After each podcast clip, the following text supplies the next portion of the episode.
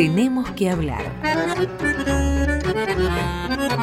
Idea y conducción, José Nu.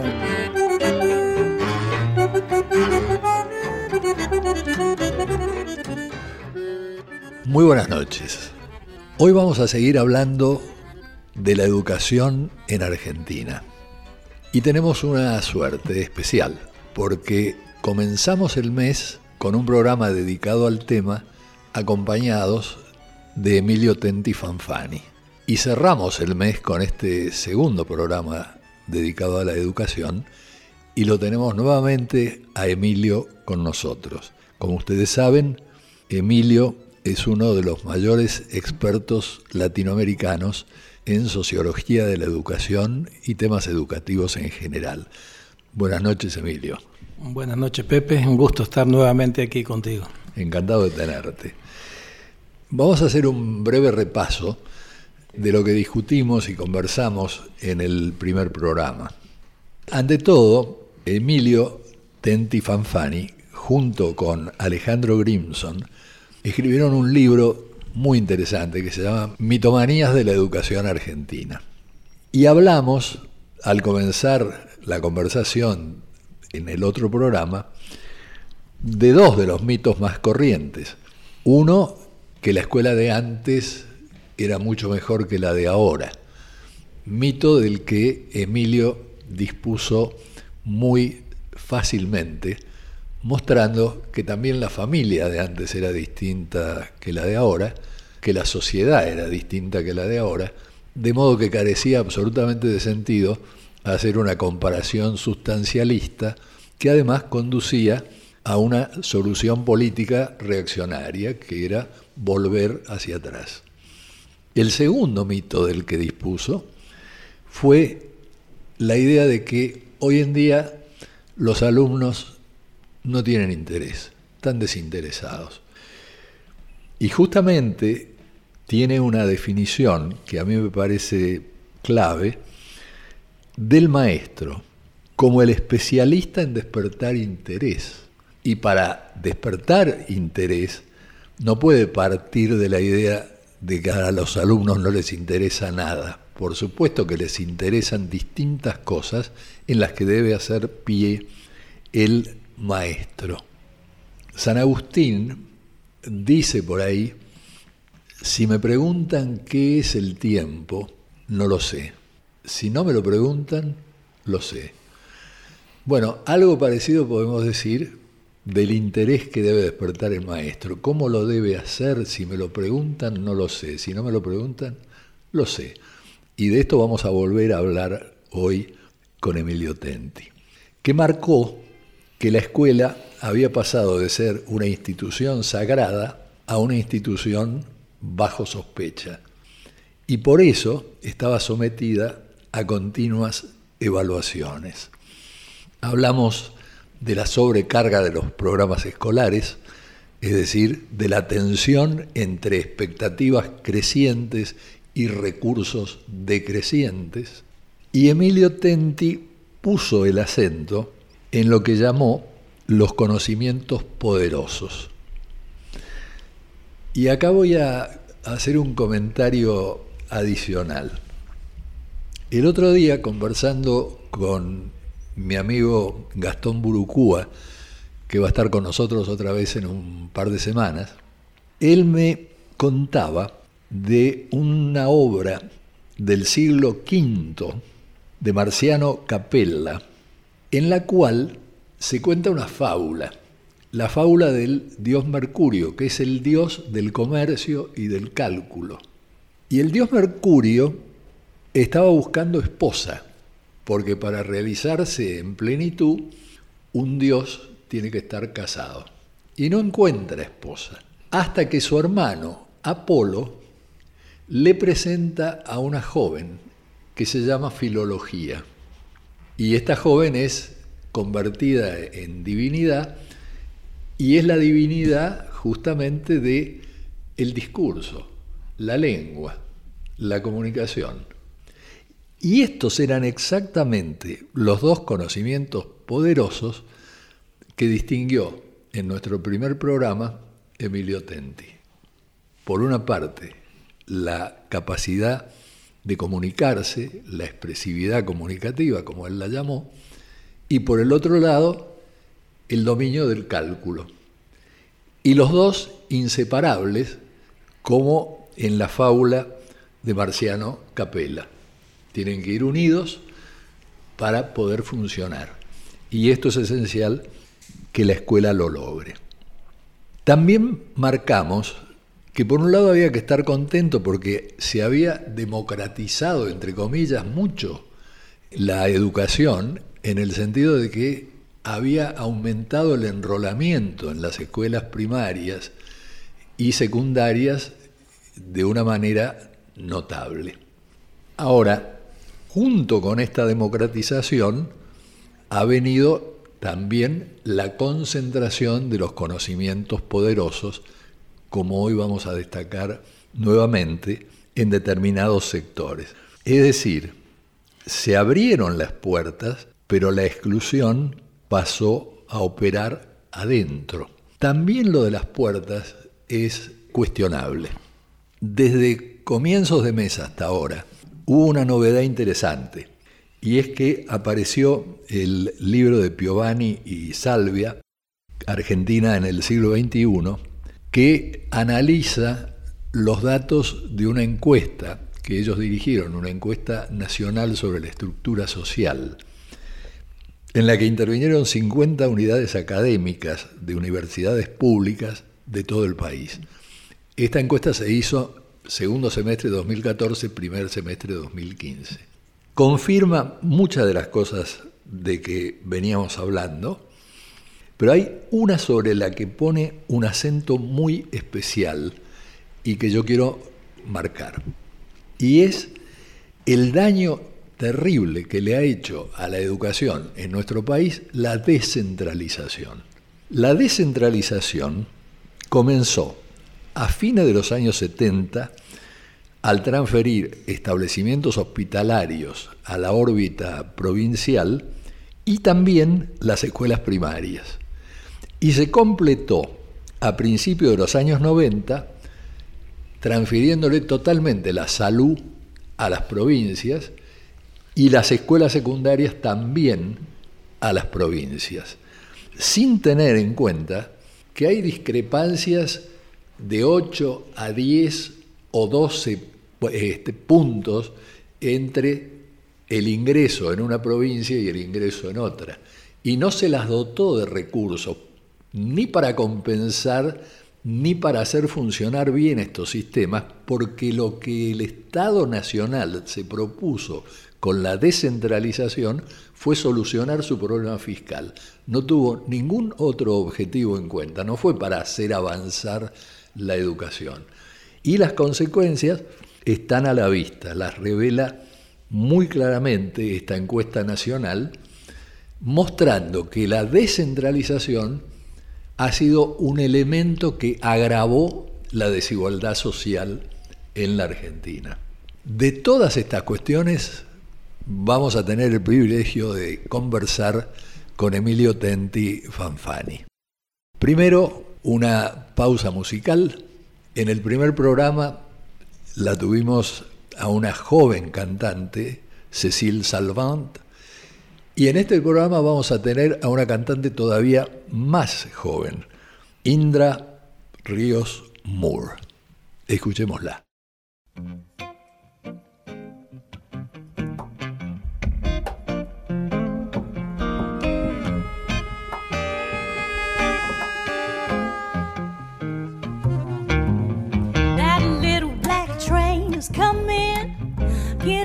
Of your business right. Y'all better set your house in order, or the train may be tonight.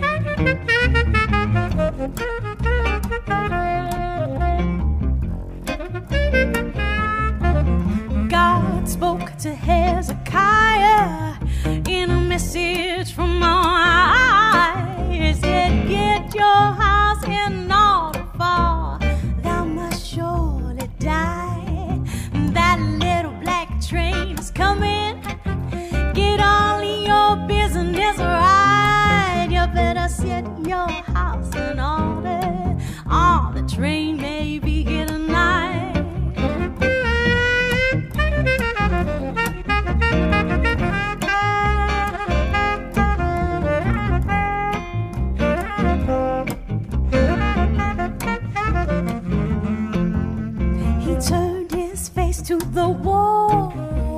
see the king. Tell he got his business fixed all right, and God spared him 15 years. That little black train is coming. Get all of your business right. You better set your house in order, or the train may be tonight.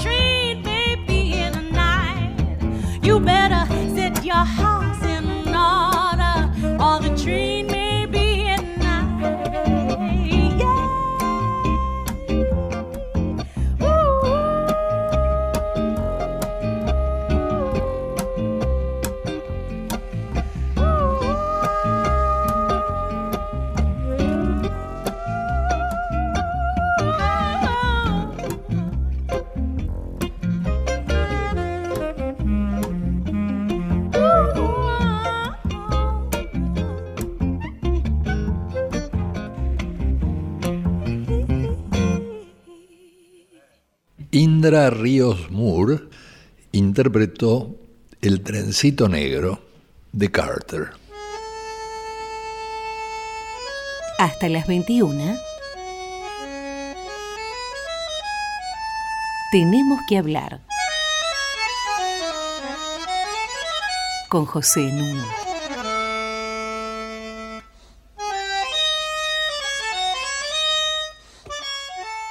Estoy con Emilio Tenti Fanfani, especialista destacadísimo en educación, iniciando una conversación, un diálogo que retoma los temas de nuestro programa anterior sobre este asunto. Y yo sé que Emilio tiene mucho para decir acerca del docente, del maestro, de la vocación, de la formación, etcétera. Sí, este, Pepe, en realidad este, este sistema es intensivo en fuerza de trabajo. No se ha inventado la máquina de enseñar y aprender, todavía por lo menos en la primera educación, digamos. La educación básica necesitamos recurrir a una institución especializada y a un conjunto de agentes especializados.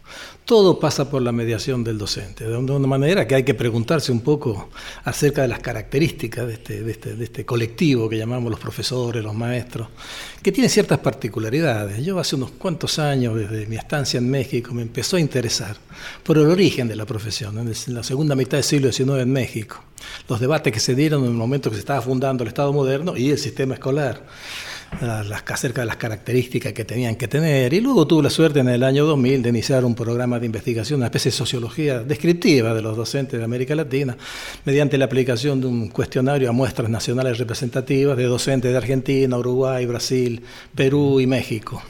O sea, a mí me, me, tengo curiosidad. Si fuera antropólogo diría que mi tribu son los docentes. Este, y no, digo que hay una serie de particularidades de este oficio, Pepe. No sé, vos razonemos juntos. No se puede definir con una frase cuál es la particularidad del docente, pero si juntamos una serie de características, creo que solo este colectivo lo tiene. Primero, es un oficio numerosísimo. Hay 10 veces más docentes que médicos. La cantidad ya es un problema de formación, de, de, de, de, reposición. De actualización. De actualización, exacto, formación inicial y permanente. Pero no solo eso, tiende al crecimiento. Porque todavía tenemos deudas, tenemos que escolarizar a todos los adolescentes, tenemos que escolarizar a los chicos de 4 o 5 años. Y más escolarización va a suponer más docentes. Así que esta es la primera, primera característica. La segunda, tiene historia. Y la historia es una ventaja, pero al mismo tiempo también es un obstáculo porque es un oficio antiguo, son No es lo mismo pensar en los informáticos o los licenciados en comunicación, que son carreras, hasta los licenciados en administración. En mi época no había. En la década de 60 no había licenciatura en administración. Son oficios nuevos. El tener historia es, es una ventaja y es al mismo tiempo puede ser una desventaja, porque hay una serie de inercias que están en la subjetividad, en la, en la mentalidad del docente. Hay cosas de los modos de ver del docente que uno para, para, para rendir cuenta de ellos tiene que irse al siglo XIX. Por ejemplo, hay ciertas concepciones positivistas acerca de lo que es la ciencia. Para muchos docentes mexicanos, por ejemplo, piensan la ciencia como lo pensaban Comte en la segunda mitad del siglo XIX. Conocimiento universal, una verdad absoluta ante las cuales hay que inclinarse. O sea, esto, tener historia también es una característica. La historia después se convierte en una especie de jaula de hierro, porque después salirse de, esa, de esas determinaciones, de esa subjetividad, cuesta. Es un oficio femenino. Digamos que en la educación básica el 80% son mujeres. Esto parece un detalle menor. Todos los servicios se están feminizando, pero bueno, vamos sumando características. El hecho que es un, es un servicio personal intensivo, porque un pediatra atiende niños de a uno, pero un docente tiene que enfrentarse durante cuatro horas como mínimo con 25, 30 chicos cuerpo a cuerpo. Es un servicio personal que requiere poner el cuerpo. El docente pone el cuerpo, pues no solamente pone, utiliza conocimiento racional, técnico, pone sus emociones, pone todo, hasta físicamente se pone el cuerpo. Es muy, muy, muy, muy difícil. Tiene que, es un trabajo concreto, diríamos casi en términos marxistas. ¿no? Si el docente no le encuentra sentido, no es un tipo que vende la fuerza de trabajo el docente. Tiene que encontrar sentido en lo que hace, si no, no lo puede hacer. Y eso a veces cuesta. Y tiene también una característica también que me parece que es definitoria, dos características más. Una es el modo de aprendizaje. ¿Cómo se aprende este oficio? Después, si querés conversamos sobre el tema de la formación. porque Me parece Es todo un fundamental. desafío también cuantitativo. Claro. Pero fíjate, eso tiene un modo de aprendizaje que si yo lo comparo con otras profesiones clásicas, qué sé yo, pongamos ingeniería y medicina. Cuando un muchacho llega a la facultad de medicina, o muchacha, con 18 años llega a la facultad, si tuvo suerte, si el abuelo nunca se le enfermó, nunca pisó un hospital, no conoce un quirófano. Un muchacho que va a estudiar ingeniería industrial, capaz que nunca entró a una fábrica, nunca vio un robot funcionando en una cadena de montaje. La chica y el chico que llega al Instituto de Formación Docente o a la facultad a hacer la carrera de profesorado, no sé, de lengua, de geografía, ese llega con un conocimiento de, del oficio que comenzó desde la más tierna edad. A los cuatro años cuando ingresó, no nos damos cuenta que este oficio se aprende durante la época que fuimos alumnos. No hay mucha novedad. El chico que llega a formarse en el instituto, ya muchos de los, los trucos del oficio ya los tiene incorporados. Por eso los Siempre y cuando reflexione sobre eso, porque si no corremos el riesgo Bueno, de que todos sabemos acerca de educación porque todos fuimos a la escuela. Fuimos a la- y eso no es cierto. bueno, pero ¿qué hacen? Es- eso es una manera de explicar por qué se siguen reproduciendo ciertos modos de hacer las cosas. Porque es un aprendizaje que no, no- uno no es consciente de que lo aprendió. Te aparece algo natural. Hay que dar clase. El maestro da clase. El maestro disciplina. El maestro da deberes. El maestro castiga, premia. Los chicos pueden jugar a ser eh, la maestra. Alguien el otro día me hizo una observación y juegan también al papá y la mamá. Fíjate qué interesante. Porque también uno aprende a ser papá desde la Antes de ir a la escuela, primero aprendes a ser papá y a mamá y jugar al papá y a la mamá. Es una observación interesante. Claro. Yo tengo una novela de un, un italiano que es, el protagonista es un joven que tiene una enfermedad crónica que lo obliga a tener una eh, reuniones tres veces a la semana con un especialista. Y la novela tipo, durante tantos años, el tipo se convierte en un especialista de su enfermedad. Como paciente, él se convierte en especialista de su enfermedad. Pero se da un caso, un caso particular. Digamos, y muchos docentes, la parte práctica, la aprenden en forma espontánea, no consciente, lo cual es, es muy poderoso esto, pero también luego te impide este, reflexionar sobre esto que te aparece como natural. Es lo que llamamos sentido común. Exactamente. Luego desalojar ese sentido común es muy difícil. Entonces, una manera de explicar este disfase tan grande que hay entre lo que ellos llaman la teoría en el mundo de la educación, siempre se discute, no hay congreso, no hay seminario, no hay taller donde no aparezca la tensión entre la teoría y la práctica. Hay que acercar la teoría y la práctica. Yo ya llega un punto que ya te cansa un poco también esta, este, este esquemita. Digo, ¿qué, qué, se entiende por teoría en el mundo de la educación, en la de la educación? Generalmente se entiende la utopía, el deber ser. La teoría es, como un conjunto de proposiciones normativas. Te- en teoría, cuando uno dice, en teoría esto debería ser, el deber ser es la teoría en el mundo Claro. pedagógico. Porque los grandes pedagogos, todos ellos se desinteresaron por el ser de las cosas de la educación.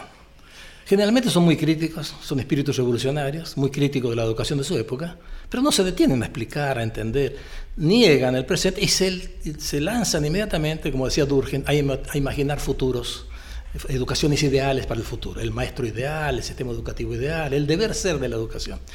Y ese deber ser se, este, se entiende como teoría, esa es la teoría. Entonces hay que acercar la teoría a la práctica. Entonces es cierto, obviamente, si uno compara los ideales pedagógicos, las utopías pedagógicas, que son bellísimas, es muy difícil ser innovador en términos de innovación, en términos de deber ser de la escuela. Si compara ese deber ser con el ser de las cosas, Obviamente que desde la práctica, lo ellos llaman la práctica, se aleja mucho de la teoría.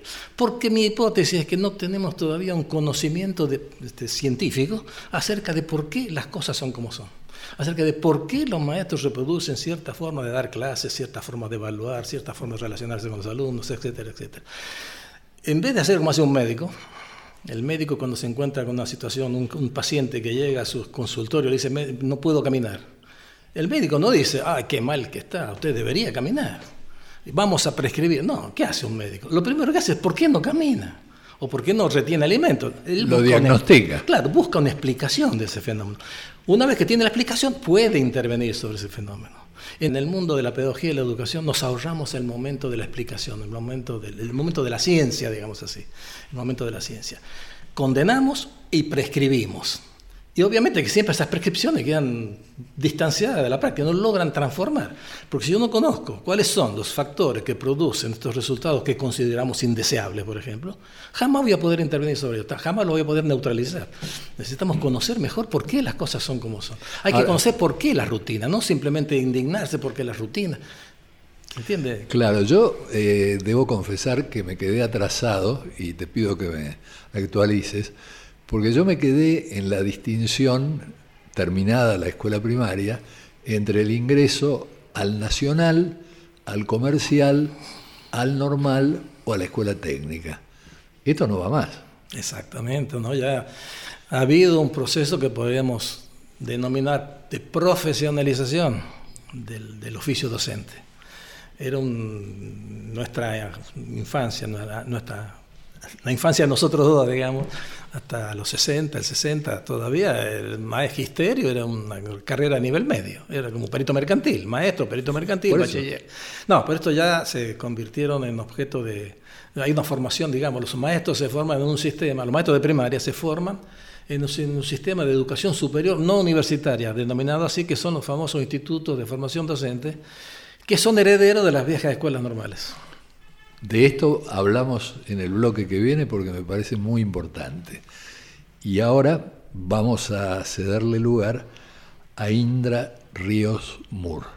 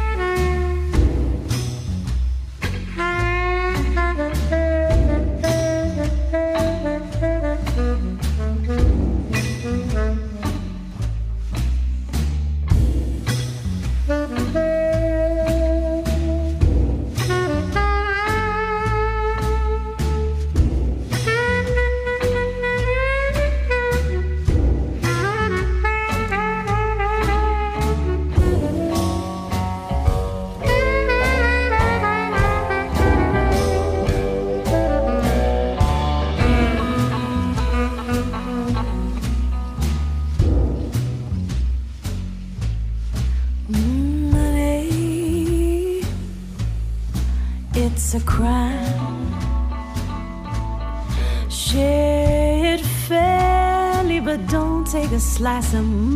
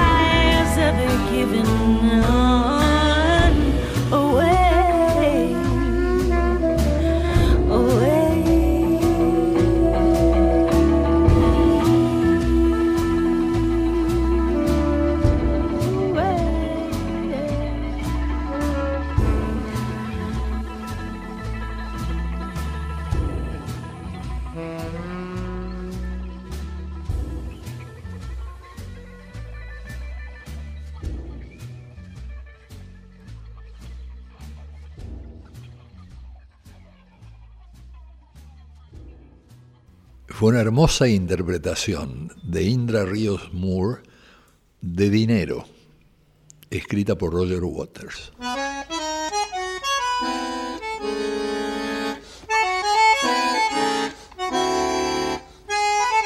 Seguimos con José Nun. Para ponerse en contacto con nosotros, tenemos que hablar arroba radionacional.gov.ar. Y nuestros programas se pueden bajar entrando a la sección podcasts de la página web de la radio, www.radionacional.com.ar. Estábamos en el punto del diálogo con Emilio Tenti Fanfani sobre la educación argentina, en que nos iba a ilustrar sobre la evolución que ha tenido la formación de los docentes. Sí, este, decíamos que de aquella formación que nosotros conocimos en nuestra primera juventud, que llegaba hasta... Era una carrera, digamos, de nivel medio, tenemos hoy en día una formación este, postsecundaria de nivel superior en los institutos de formación docente y en las universidades. En los institutos de formación docente, para ser maestro de primaria hay que estudiar cuatro años. Es decir, no hay escuela normal.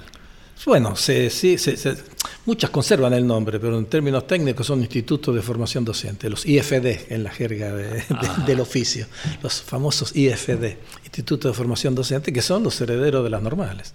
Se les cambió el nombre, no sé, yo lo hubiera dejado normales, Pero porque a mí me gusta la historia, me hubiera, me hubiera pero gustado. en cuanto a extensión de ah, la no, carrera, no, son cuatro años la carrera, cuatro años. O sea, además del secundario. Claro, después del secundario. Es una, es una carrera postsecundaria de nivel superior. Lamentablemente en Argentina, creo que es el único caso de países de mediano y alto desarrollo de América Latina, comparado con Chile, Brasil, México. Son países donde los eh, docentes tienen nivel de licenciatura. Como los institutos de formación docente no son universitarios, no son universidades, y las universidades conservan el monopolio del título de licenciatura, no son, no son licenciados. O sea que no pueden los institutos, por ejemplo, desarrollar una oferta de maestría, no pueden desarrollar una oferta de doctorado, como es el caso en México. Las escuelas normales de México fueron convertidas por decreto en instituciones de educación superior con la facultad de otorgar título de licenciado, son licenciados en educación básica los maestros, eh, maestría y doctorados. Hay varias escuelas normales que tienen su doctorado en pedagogía, doctorado Vale en decir que aquí, considerando la primaria, la secundaria y los cuatro años, son 15 años ¿Sí? de educación en los que termina obteniendo el título de maestro. Maestro, profesor, sí, sí. Maestro. Y tú sabes que en Europa hoy en día la licenciatura son tres años, secundarios. Acá Claro. tenemos cuatro años y no son licenciados. Bueno, ¿Y pero sobre eso los sindicatos y demás no han hecho gestiones? según este, una explicación extraoficial de alguien que estuvo muy cerca de de la- en el- del ministerio al momento de la sanción de la última ley de educación, la vigente de 2006, pareciera ser que el, el pool del grupo de presión de las universidades públicas no quiso ceder su monopolio.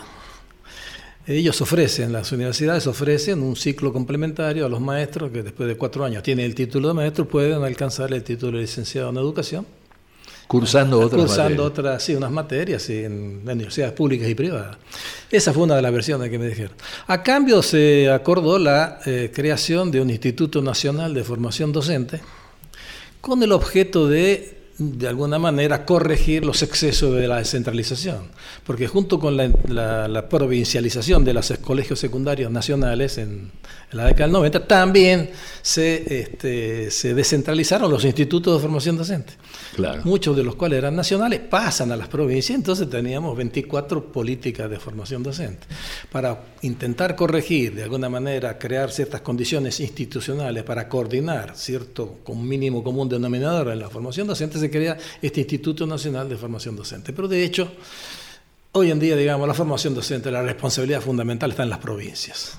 Y la prueba está, por ejemplo, Pepe, que, por ejemplo, hay un proyecto de ley acá en la ciudad de Buenos Aires de concentrar los 29 institutos públicos de formación docente en una universidad, que sería la universidad Unicaba que le llaman. Exactamente, la que está en discusión Bueno, ahora. acá, por ejemplo, esto se le ocurre a una circunscripción, que es la capital. Entonces, fíjate, Claro. vos, no tenemos una política nacional de formación docente. O sea, acá, acá podríamos tener licenciados en educación básica en la capital y aquí a pocos kilómetros, a pocas cuadras, digamos, en el Gran Buenos Aires, van a seguir existiendo institutos.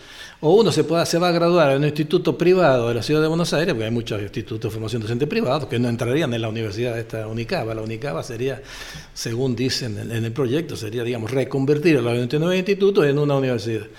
Ahora, es muy fuerte la- el rechazo, ¿no? Porque Sí. tanto los 29 institutos de formación como expertos de la Universidad de San Andrés, del Instituto de Itela y demás, Y de, la, de los institutos privados también. Muchos Claro. de ellos son controlados por la iglesia. La iglesia o públicamente se opuso a la creación de esta universidad. A Esto a mí me sorprende porque esto es como una manera de- de desviar un poco la atención. A mí me preocupa que en vez de estar discutiendo si tiene que ser la universidad, si tiene que ser los institutos, a mí me preocupa que nos hagamos la pregunta acerca de qué es lo que tiene que saber hoy un docente para resolver este, ¿Qué tiene que llevarse en su mochila de conocimiento una vez que se gradúa para llegar a... No si es en la universidad, si en los institutos. Tenemos los institutos. Bueno, ¿por qué no pensamos en mejorar la formación docente en los institutos? En los marcos institucionales que ya tenemos en la ciudad. Y tenemos en el país, en realidad. El grueso, todos los docentes de primaria se forman en institutos de formación docente.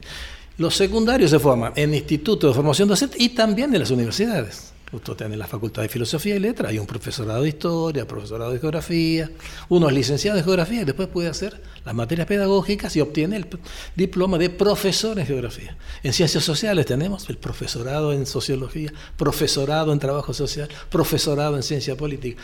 O sea que los secundarios se forman tanto en las universidades como en los institutos de formación docente. Los primarios se forman solamente en los ahora, institutos. ¿qué se forma?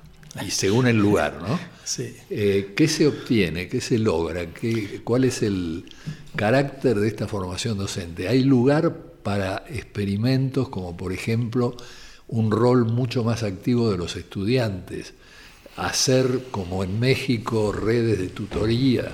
Eh, ¿Hay lugar para esto? ¿Se lo forma al docente con una mente abierta o, como decís vos, pesan las tradiciones muy determinantemente? Bueno, Pepe, esto es difícil este, decir cómo se forman porque hay más de 1.100 instituciones formadoras de docentes en Argentina. Debe haber una variedad de situaciones. Debe haber este, programas excelentes, programas muy buenos, programas buenos, regulares y malos. Porque este ya de por sí es un desafío. 1.150 instituciones.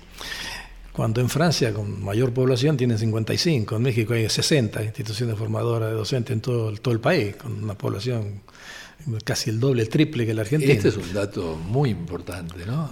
1100. Sí, no, la cifra exacta hace unos Bueno, años. más de mil. Sí, más de mil. Pocos docentes lo saben, ¿eh? porque hicimos la pregunta en una encuesta, pocos acertaron. Este, ¿cuántos Más de mil y en Francia decís 60 y algo. 50, 60, igual que en México, sí. Igual que en mucha más México. población que, que nosotros. ¿Y esta originalidad argentina Bueno, de eso proviene? que, eso hay ¿La que explicarlo, eso hay que explicarlo. Tiene su explicación, digamos, ¿no? La formación docente fue, digamos, se desarrolló, creo yo, que también, entre otras funciones, los, consecuencia intencional o no intencional, de es una, una, una escalera para la movilidad social. Eso fue en casi toda América Latina. Este, para darte un ejemplo, el caso de México, casi 10%, 7% de los maestros mexicanos son hijos de padre y madre sin instrucción. Literalmente son hijos de indígenas, que en una generación pasan de ser hijos de una familia sin escolaridad a ser licenciados en educación básica. O sea, fue una gran, el magisterio fue una, una especie de escalera a la movilidad social ascendente para sectores populares del campo y de la ciudad, en México y también en Argentina. Esto explica que existan estos 1150, 1100, no sé cuántos institutos de formación docente, están distribuidos a lo largo y ancho del territorio, en pequeños pueblos de 5 o 7 mil habitantes, mi, querida ciudad de fin de semana, Capilla del Señor, acá a 100 kilómetros tiene 10.000 habitantes y tiene un instituto de formación docente. O sea que un muchacho que quiere, termina la secundaria y quiere continuar estudios superiores, solo tiene la oportunidad de ir a un instituto de formación docente, a ser maestro. Pero ahí te voy a hacer una pregunta medio obvia. Si vos decís que es una escala de ascenso social, ¿Cómo se explica que acá haya mil y pico y en México, donde pusiste el ejemplo del hijo de indígenas, haya nada más que 50 o 60? Sí, puede ser, puede ser una, digamos un, un, recurso para la movilidad social en ciertos sectores populares, con muchos o con pocos, pero yo creo que en todo este, en este oficio es muy importante. Este es un oficio donde vas a encontrar sectores de chicos de sectores populares con mayor frecuencia que en la carrera de medicina, por ejemplo, o en la carrera de derecho. En este sentido te digo. Sí, podría serlo también. El tema es que acá tenemos una historia de proliferación de privados. Muchos de estos son privados. Son pequeñas instituciones de 150, 200 alumnos que muchos son con fines de lucro, vamos a ser concretos, un negocio también, ¿no? Porque es relativamente barato, no es lo mismo hacer una facultad de medicina o de ingeniería que eh, hacer un instituto de formación docente. Nos falta alquilar un departamento con cuatro dormitorios y, en una noche armamos un instituto de formación, formación docente, nosotros dos. No, no, no, no, se requiere mucha tecnología, mucha inversión inicial acá. Entonces, bueno, el tema es después que nos preocupa a todos es cómo hacemos para formar con cierto nivel de calidad. Porque este trabajo hoy del docente es un trabajo particularmente complejo. Es otra característica de este oficio. Esto es paradójico porque eh, a diferencia de los médicos, que los médicos tienen que resolver viejos problemas con nuevas estrategias. Los problemas de los médicos son más o menos los mismos. Un cardiólogo. No hay muchas enfermedades cardiológicas nuevas. el grueso de lo que hace un cardiólogo, los problemas se quedan quietos, digamos así. Tienen la ventaja de que tienen nuevas, tienen mayor capacidad de conocer y diagnosticar esos problemas. Tenemos la tomografía. Y también tenemos nuevos eh, fármacos y nuevas estrategias para intervenir, para resolver los problemas. Pero los problemas están quietos. El maestro se enfrenta cada vez con nuevos problemas, le cambian los problemas. Por eso no hay formación básica que aguante. Por eso todos los maestros este, responden este, en masa a cursos, cursitos, conferencias. A veces despreciativamente se dice que van por el certificado, por el puntaje, pero hay una auténtica. Yo, yo tengo mucho contacto con docentes, yo hago muchos cursos, participo en diplomados, y veo que la gente va eh, porque siente una, una necesidad, está buscando soluciones porque tienen que enfrentarse cotidianamente con situaciones que son, con problemas que se renuevan. El celular en la escuela, ¿qué hago con el celular? Ni siquiera tenemos investigación acerca de eso. No, hay una, no hay un conocimiento porque el problema es nuevo. A una directora me decía el otro día, ahora los chicos se besan, este, no sé, hacen el amor en los patios, en el baño. ¿Y qué hago? Y qué sé yo, eso antes no existía porque hay un proceso ahora de, O sea, todos los cambios en las juventudes, en la, aparición de nuevas juventudes, nuevas, este, nuevas clases de edad, la adolescencia, la renovación de los consumos adolescentes, o sea, el, adolescente como categoría hoy en día se ha fragmentado. Hay preadolescente, adolescente con sus consumos, sus, fantasías, su modo de autopresentación, comportamiento, que cada día presentan desafíos nuevos. Esto tendría que hacernos reflexionar un poco acerca, pensemos qué es lo que tiene que saber un maestro, no si tienen que ser institutos, universidades, vamos al, al meollo de la cuestión. ¿Qué cosas tiene que saber? ¿Tiene que llevarse un muchacho, una muchacha cuando se gradúa? ¿Qué conocimiento debe llevar en su mochila? Que tenemos que cosas que, que no cambian, quiero decir. En la provincia de Buenos Aires, eh, eh, la prueba a aprender eh, del año pasado, aplicada a alumnos del último año del colegio secundario, en matemáticas, fracasó el 45% de los hijos de hogares del segmento superior. Pero el 90% de los hijos de hogares del segmento más bajo y un 70% de los sectores medios. Vale decir que el nivel socioeconómico familiar sigue siendo un determinante sobre el que la escuela no actúa suficientemente. Exacto, pero estos pobres, digámosle, o el problema social, digamos, la cuestión social, no es la misma ahora que la de que hace 50 años. Yo escuché una distinguida intelectual argentina decir, ¿cómo puede ser que hoy en día la escuela de hoy no puede con los pobres y sin embargo podía con los pobres hace 50, 60 años cuando llegaban los, los inmigrantes del, del, campo a la ciudad en la etapa del proceso de sustitución de importaciones, cuando llegaban los inmigrantes pobres europeos? ¿Por qué la, la escuela pudo, aquella escuela pudo? ¿Por qué esos pobres no son los pobres de hoy? Yo fui pobre, yo fui inmigrante pobre, yo soy hijo de un padre con tres años de escolaridad, minero era mi padre en Italia, pero yo no me reconozco con los pobres de hoy. Yo no, me, yo no reconozco a los pobres de hoy, los pobres urbanos de, de, del Gran Buenos Aires de hoy, con los pobres que yo conocí. Yo trabajé en una villa miseria acá, que se llama Villa Tranquila, que todavía existe, ahí en Avellaneda. No tiene nada que ver esa villa de los 60 con lo que es la villa hoy. Entonces, ojo también con las palabras. No, no es lo mismo un hijo de inmigrante, porque fíjate qué curioso, los hijos de inmigrantes latinoamericanos, bolivianos, le va bastante bien, porque el pobre inmigrante es un distinto al pobre local. El, primero es inmigrante, ya es un, culturalmente es distinto al, al, al local, una familia que decidió abandonar su territorio, sus raíces, ya supone que tiene una motivación de logro, tiene una configuración cultural, una serie de expectativas este, distintas, digamos, no, que los pobres de hoy son distintos. Eso también eh, hay que, pensar cuáles son las particularidades que tienen las clases subalternas hoy, que no son los pobres de antes. Esto de que siempre hubo pobres también es otro mito ese mito sustancialista del que hablaba vos al principio en, en esta introducción. Entonces hoy en día hay dificultades particulares para enseñar matemática, para enseñar lengua. Hay que no son las dificultades con las que se encontraban los maestros que tenían como alumnos a los inmigrantes que venían del Chaco, de Corrientes o de Jujuy o que veníamos de Italia, de España, con muy bajo capital cultural. Pero veníamos con un capital cultural escolar, pero veníamos con otro tipo de cultura. Éramos inmigrantes como tal, como todo inmigrante veníamos con una disposición a, claro. a, al ascenso, al sacrificio, al esfuerzo, toda esta cosa. El drama es que un 60% de los niños de hoy en una definición amplia de niños de 0 a 17 años, provienen de hogares pobres. Es por eso. Y en estos hogares pobres, la pobreza estructural, digamos, el núcleo duro del que habla Salvia, eh, es terriblemente difícil de cambiar o de modificar. Y un lugar sería justamente la, la escuela, ¿no?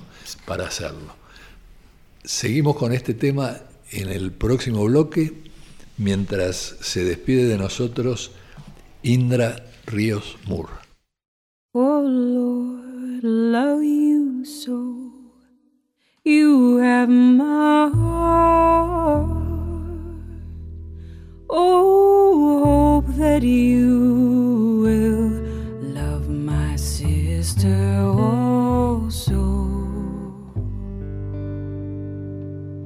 Oh Lord, carry my heart across the world. Oh, hope that you will love my brother also. The one who walks across border to border and is turned away. Child across the ocean just to be safe. Oh Lord,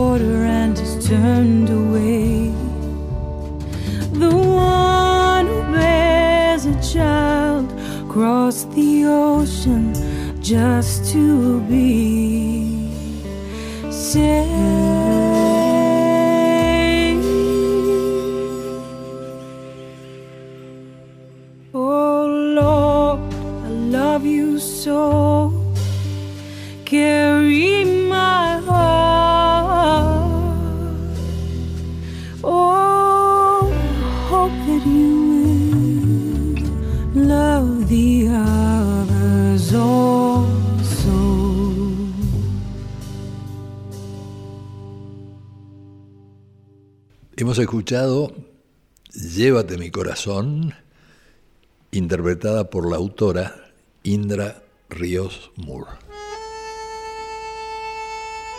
Hasta las 21. Tenemos que hablar. Con José Nuno.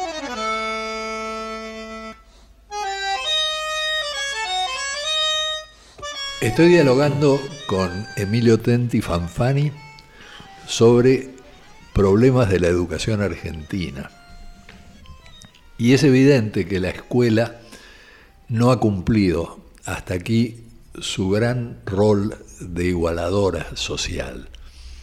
Siguen primando no solamente el nivel socioeconómico de las familias, sino también el hecho de el lugar de residencia, que hoy ha complicado todavía más el panorama no igualitario. Y cuando uno mira datos como los que provienen de la encuesta que mencioné al comienzo,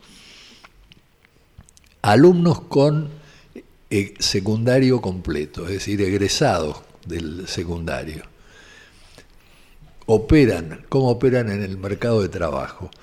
Bueno, este, la desocupación de los egresados del secundario es el doble entre los provenientes de sectores de bajos ingresos comparados con los que provienen de sectores de altos ingresos. Porque los determinantes siguen siendo las relaciones de las familias para la ubicación ocupacional, para la ubicación laboral. Frente a esto, frente a una cuestión tan decisiva, tan ardua, surge de la conversación, Emilio, y corregime si yo me equivoco, la centralidad de uno entre los varios temas que habría que abordar, pero la centralidad fundamental del tema de la formación docente. Y lo inabarcable que es esto que vos nos has explicado, de que haya 1.100 institutos de formación docente. Esto evidentemente está requiriendo regulación.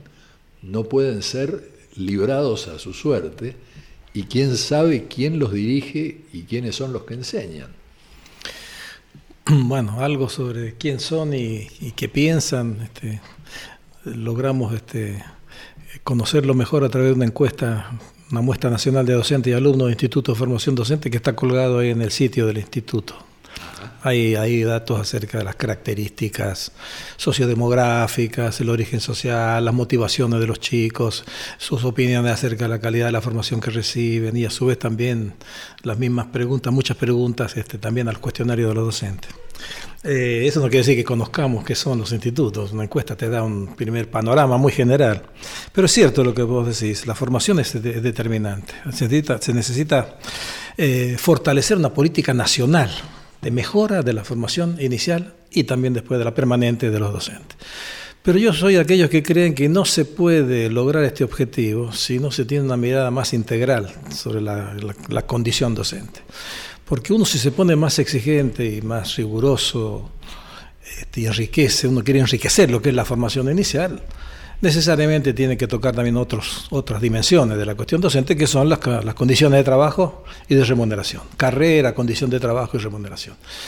Eh, si uno se pone más exigente, digamos, este, uno tiene que tener en cuenta que nadie va a hacer un esfuerzo mayor si no se le modifica el sistema de expectativas acerca de las remuneraciones y las condiciones de trabajo. ¿Por qué me voy a, quemar las pestañas? Me voy a esforzar más para, para estudiar, de- para ser profesor y después voy a tener este sistema de recompensa.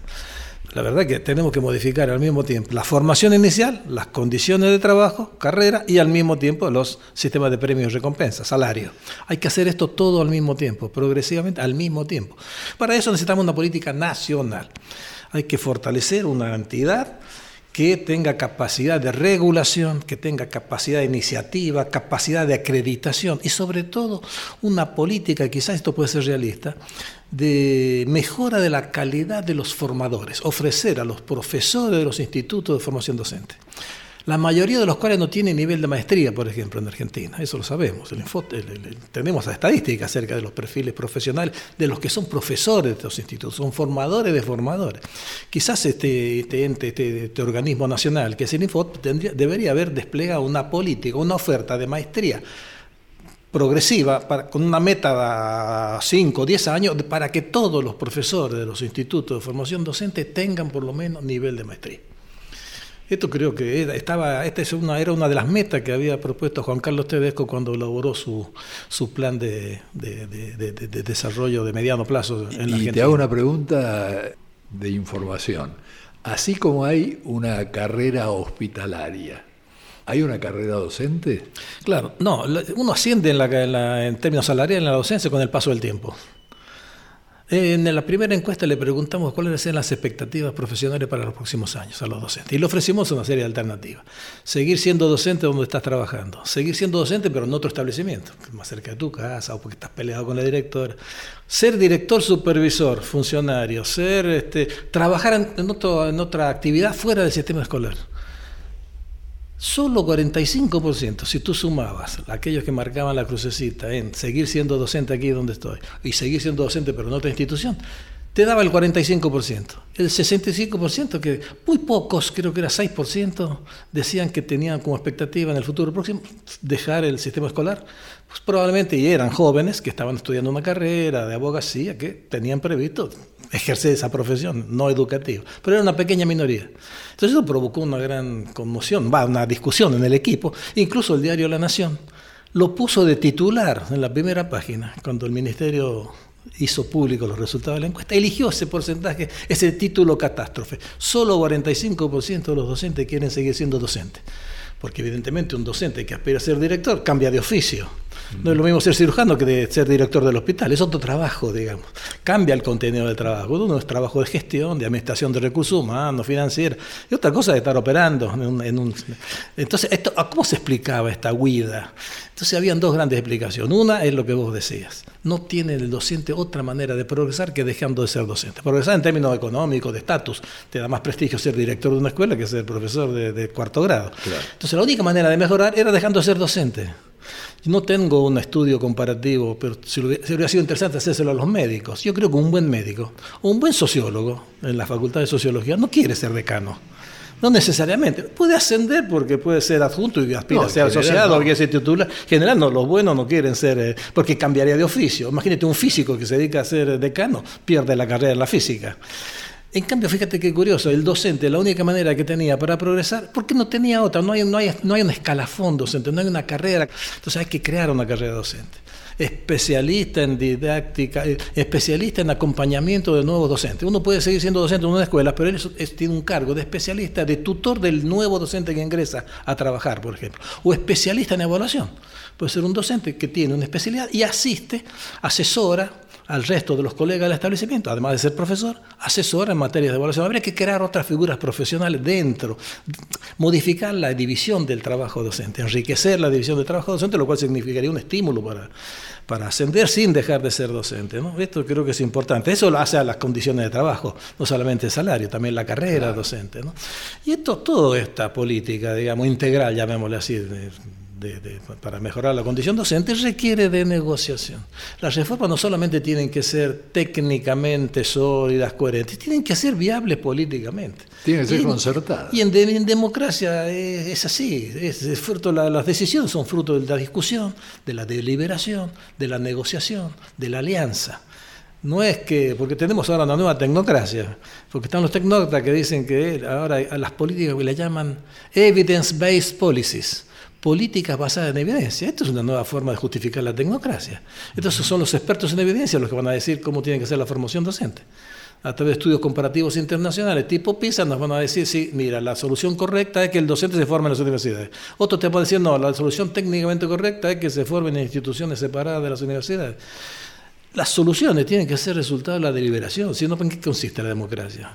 Que gobiernen entonces los expertos. Estamos con, la, con volvemos a Platón, el- que sea el filósofo rey. Por. Entonces, por un lado, incentivos. Por el otro lado, aumento de las exigencias. Junto con eso, es imprescindible aumentar el presupuesto dedicado a educación. Sí, por supuesto. Hace falta infraestructura, inversión en tecnologías. Hoy en día hay que informatizar adecuadamente todo el sistema escolar.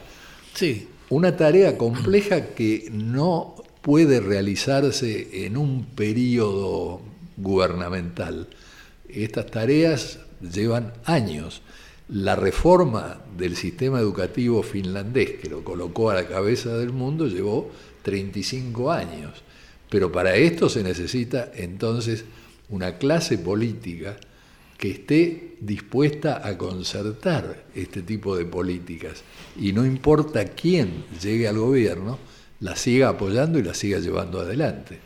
Emilio Tenti Fanfani, muchísimas gracias por tu colaboración con este programa, al que te volveremos a convocar sin ninguna duda. A la querida Inés Gordon, productora del programa, muchas gracias. A Walter Danesi, maestro de la técnica, muchas gracias. Y a Diego Rosato, editor, nuestro agradecimiento. Y como diría Wimpy, que todo sea para bien.